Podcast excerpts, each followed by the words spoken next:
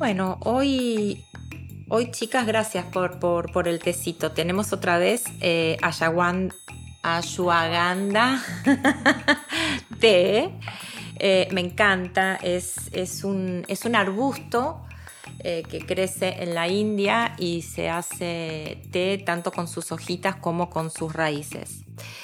Específicamente tiene propiedades neurológicas, o sea, sirve para el sistema cognitivo del cerebro, para tener más eh, enfoque, también se utiliza mucho en lo que es la medicina ayurvédica para problemas de depresión, problemas de esquizofrenia y también problemas de ansiedad.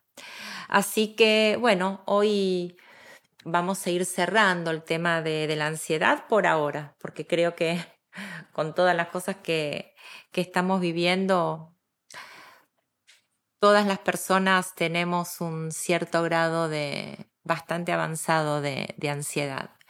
Y creo que eh, las personas que se encuentran en, estados mucho más relajados y mucho más tranquilos, que pueden estar como, em, como fuera ¿no? del espectro de, la ansiedad, creo que tienen que ver con personas que están entrenadas eh, mentalmente y físicamente, ¿no? que tienen como una metodología de vida muy particular.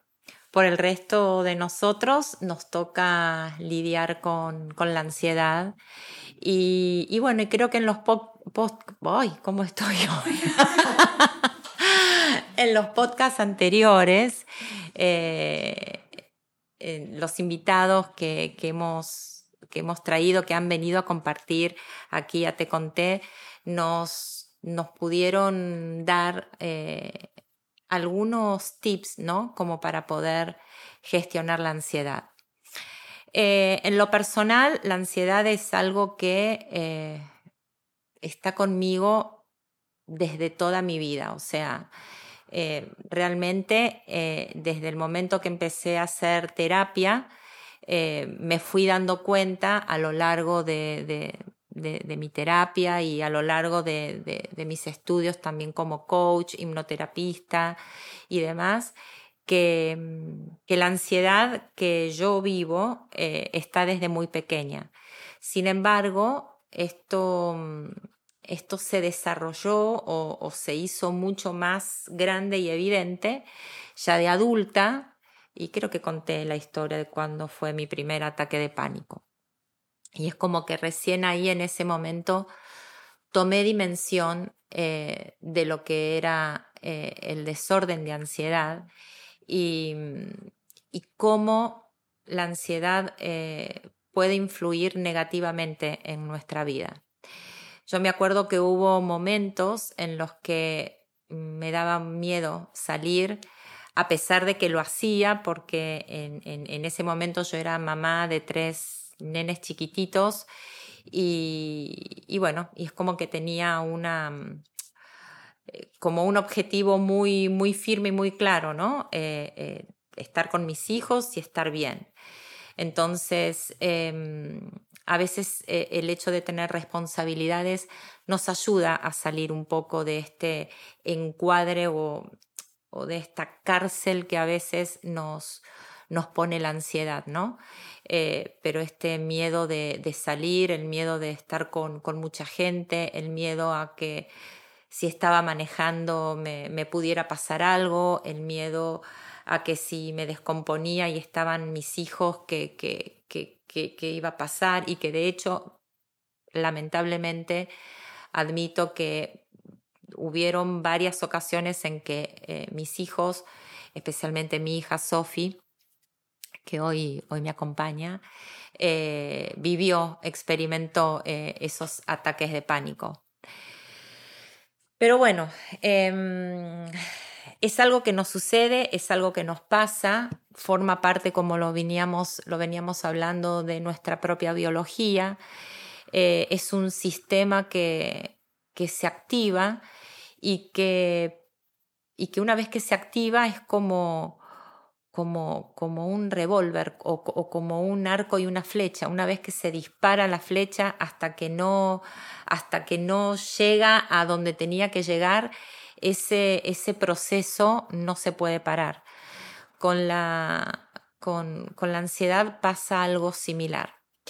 El tema es cómo podemos evitar eh, llegar a un ataque de pánico o cómo podemos evitar llegar a tener ataques de pánico que nos eh, anulen nuestra vida cotidiana. Porque probablemente la ansiedad, y más en, los tiempos en los que estamos viviendo, vamos a tener que, aprender a, sobrellevarla, ¿no? A aceptarla como, como parte de, de, un sistema de protección, aunque no sea muy cómoda. Pero lo que a mí me interesa es si me estás escuchando y en estos momentos estás en, este proceso de darte cuenta que estás con ataque de pánico, que no tengas miedo. Yo sé que suena como hasta ridículo y contradictorio, ¿no? Porque el ataque de pánico justamente es miedo al miedo, miedo a la muerte, miedo a que me pase algo, miedo a perder el control, miedo a no ser yo, miedo a que me pase algo, o sea, es el miedo. Y como dijimos, el miedo es una amenaza, pero es una amenaza que el 97,1%, ya esto está estudiado, eh, son amenazas imaginarias, amenazas que están en, nuestro, en nuestra mente, amenazas que están y que se forman a través del tipo de pensamientos que tenemos, a través de el tipo de mirada que tenemos hacia la vida y de la forma en la que nosotros abordamos las dificultades o los desafíos que, se presentan. Eh, el otro día estaba pensando una analogía y se me ocurrió esta, que, te la comparto para, para cerrar el tema. La ansiedad es como un temblor y un terremoto. Yo me acuerdo, eh, cuando yo era muy chiquita, fui a la, a la provincia de Mendoza, que es una provincia hermosísima de la República Argentina. Esta, esta provincia está pegadita a, la cordillera de los Andes. De hecho, esta provincia tiene el pico más alto de la cordillera en la Argentina. Eh, que es el Aconcagua. Me acuerdo que, eh, insisto, yo era chica, tendría unos 10 años. Habíamos salido a, mm, cenar con mi, papá, mi mamá y mi hermanita y estábamos comiendo y de repente eh, sentimos que se empieza a mover el, el piso, ¿no? Como si pasara el subway por debajo Em, también tengo el recuerdo de estar en, el cine en Argentina. Había un cine que se llamaba Cine Los Ángeles, que pasaban solamente las películas de Disney en, aquella época. Y por debajo del cine pasaba el subte, el subway, y muchas veces se sentía el temblor. Bueno, en esta, en, en esta cena en Mendoza sucedió que hubo un temblor empezó a moverse el piso, em, se empezaron a mover, eh, bueno, me acuerdo que era un patio con, con unas parras hermosísimas. Parras son, es la planta que, que da las uvas, ¿no? Y me acuerdo que había un, un, farol muy enorme que estaba sobre la mesa y ese farol se empezó a mover, bueno. Los que éramos turistas claramente estábamos en pánico las personas, los, mendocinos que ya están habituados a esto, seguían comiendo como si nada pasara. Y me acordé, ¿no? De que la ansiedad puede ser un temblor. Pero cuando este temblor eh, empieza a aumentar, empieza a aumentar el grado de, de vibración, como sucede, un temblor pasa a ser un terremoto. Y en el terremoto ya no tenemos nada que hacer, simplemente pasar el terremoto, ¿no? Ver de qué manera podemos eh, escondernos o de qué manera eh, podemos eh, protegernos para no salir lastimado o por lo menos salir lo menos lastimado, ¿no? Bueno, con la ansiedad pasa algo similar. Nosotros tenemos que aprender a darnos cuenta cuando estamos en el estado de ansiedad, en ese temblor, porque hay em, eh, características, hay una sintomatología que es, eh, que es típica. Por ejemplo, el hecho de empezar a sentir una taquicardia. Muchas veces empezamos con esa sensación de taquicardia. Otras veces tenemos la sensación de que nos cuesta respirar. Entonces ahí empiezan a venir los pensamientos amenazantes. Bueno, ¿qué me está pasando?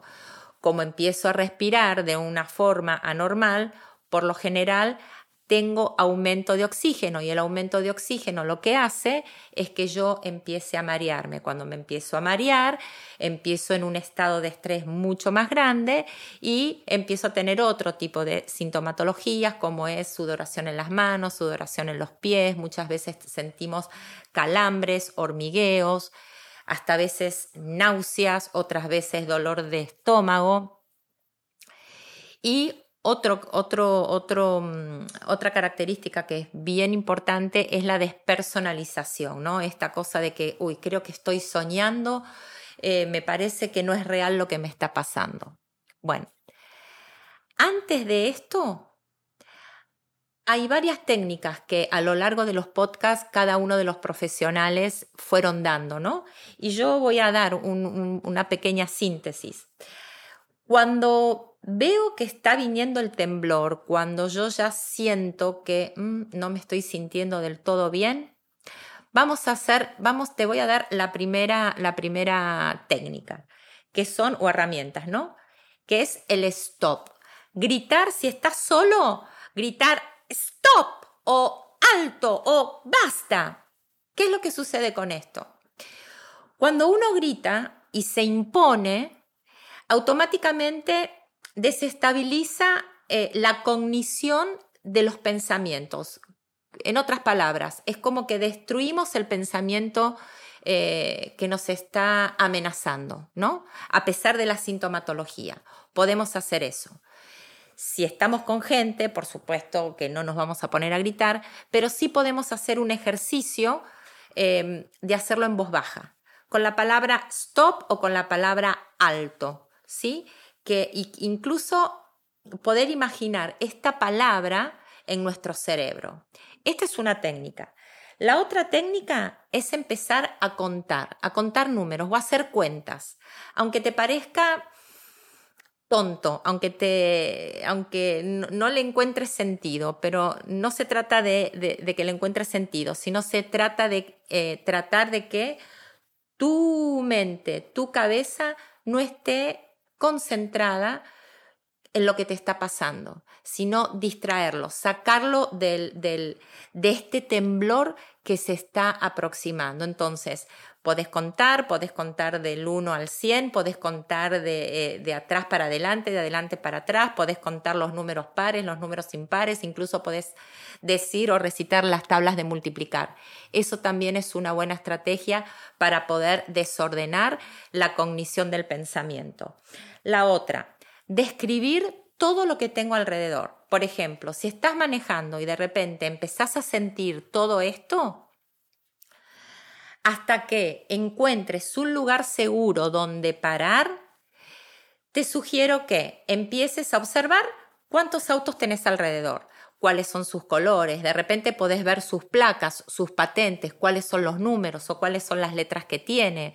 Podés poner la música a todo lo que da y cantar lo que está, mm, eh, lo que está sonando, ¿no? Em, podés contabilizar eh, los semáforos, podés, si estás en tu casa, bueno, a ver, eh, cuántas plantas tengo o cuántas hojas tiene la planta que tengo enfrente. Es importante poder concentrar tu atención en lo que está afuera. Por eso es importante hacer como un chequeo, un scan de lo que está a tu alrededor. Y por último, nuestra, eh, como digo, la herramienta más importante, la más antigua y la que va a seguir con nosotros, que es la técnica de respiración. Una respiración profunda, no necesitas tener ningún estudio sobre respiración.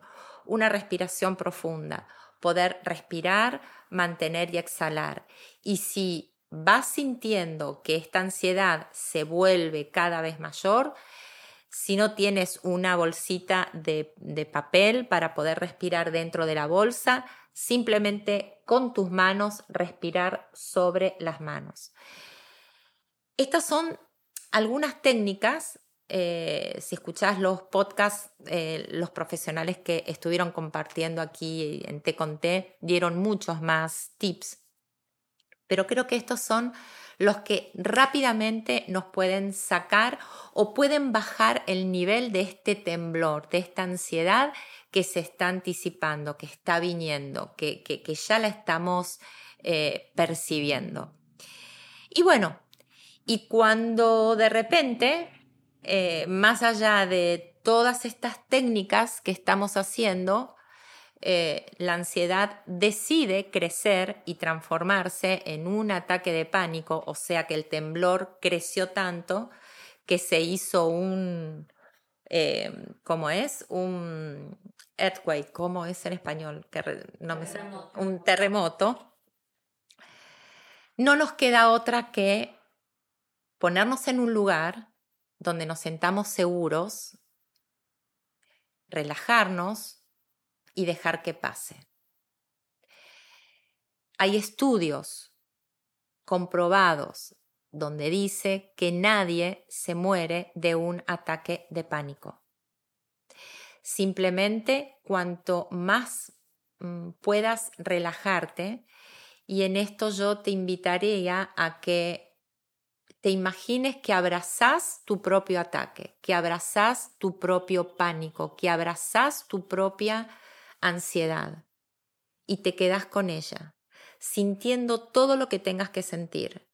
Si tienes que llorar, llorás, si te quedas tirado en una cama esperando que se pase el temblor, lo haces, lo que sea. Porque una vez que uno le da ese espacio a toda esa energía contenida a través de eh, el sistema eh, parasimpático, que puso eh, de manifiesto todo su esplendor, al darle, como te digo, paso, lo que vamos a hacer es que poco a poco esta ansiedad comience a bajar. Y una vez que comience a, bajar, podés recurrir a, los, a estos tips que te acabo de, dar em, para antes de este, de este ataque de pánico. Em, a ver, yo voy a ser completamente sincera. Yo, eh, mi primer ataque de pánico creo que fue en el 2006, o sea que ya va a ser casi eh, hace 17, 17 años. 17 mm. o 18 años. Eh, en mi caso, em, los médicos que me atendieron eh, enseguida me medicaron. Y la verdad que como yo no, sabía lo que me estaba pasando, em, no pude, y lo pongo entre comillas, dejar, eh, digamos, para siempre, nunca pude dejar y, sostener el, no tomar medicación. Em, en mi caso yo eh, tomo sertralina, eh, que es un antidepresivo, y es, em, este, esta medicina ayuda a la formación de serotonina. Y, bueno, siempre estoy en el, en el, proceso de querer dejar la medicina y, y lamentablemente em, no he podido. Con esto, ¿qué quiero decir? Quiero decir que hay muchas personas que tienen la capacidad de poder gestionar la ansiedad sin ningún tipo de medicación. Eh, lo pueden hacer incluso con em, suplementos naturales y eso es lo ideal. Pero también existen otro tipo de personas, como en mi caso, que los suplementos naturales, incluso la terapia psicológica, no fueron suficientes para que estos ataques de pánico eh, se dieran. Entonces, también quiero decirles a estas personas que no tengan miedo de que si en algún momento de sus vidas eh, su médico psiquiatra, que es el profesional que debe recetar las medicinas para todo lo que tenga que ver con eh, depresión, eh, ansiedad, desórdenes de la personalidad y demás, denle la bienvenida y háganlo desde, mm, desde el lugar de que esto es una herramienta y que como toda herramienta, cuando resolvamos lo que haya que resolver, ya no la vamos a necesitar más. Yo todos los días de mi vida le doy gracias a, mi medicina, pero también le digo que algún día eh, no la voy a necesitar más. Y a pesar de los años que llevo tomando eh, esta medicina, eh, yo tengo la esperanza de que algún día no la necesite más.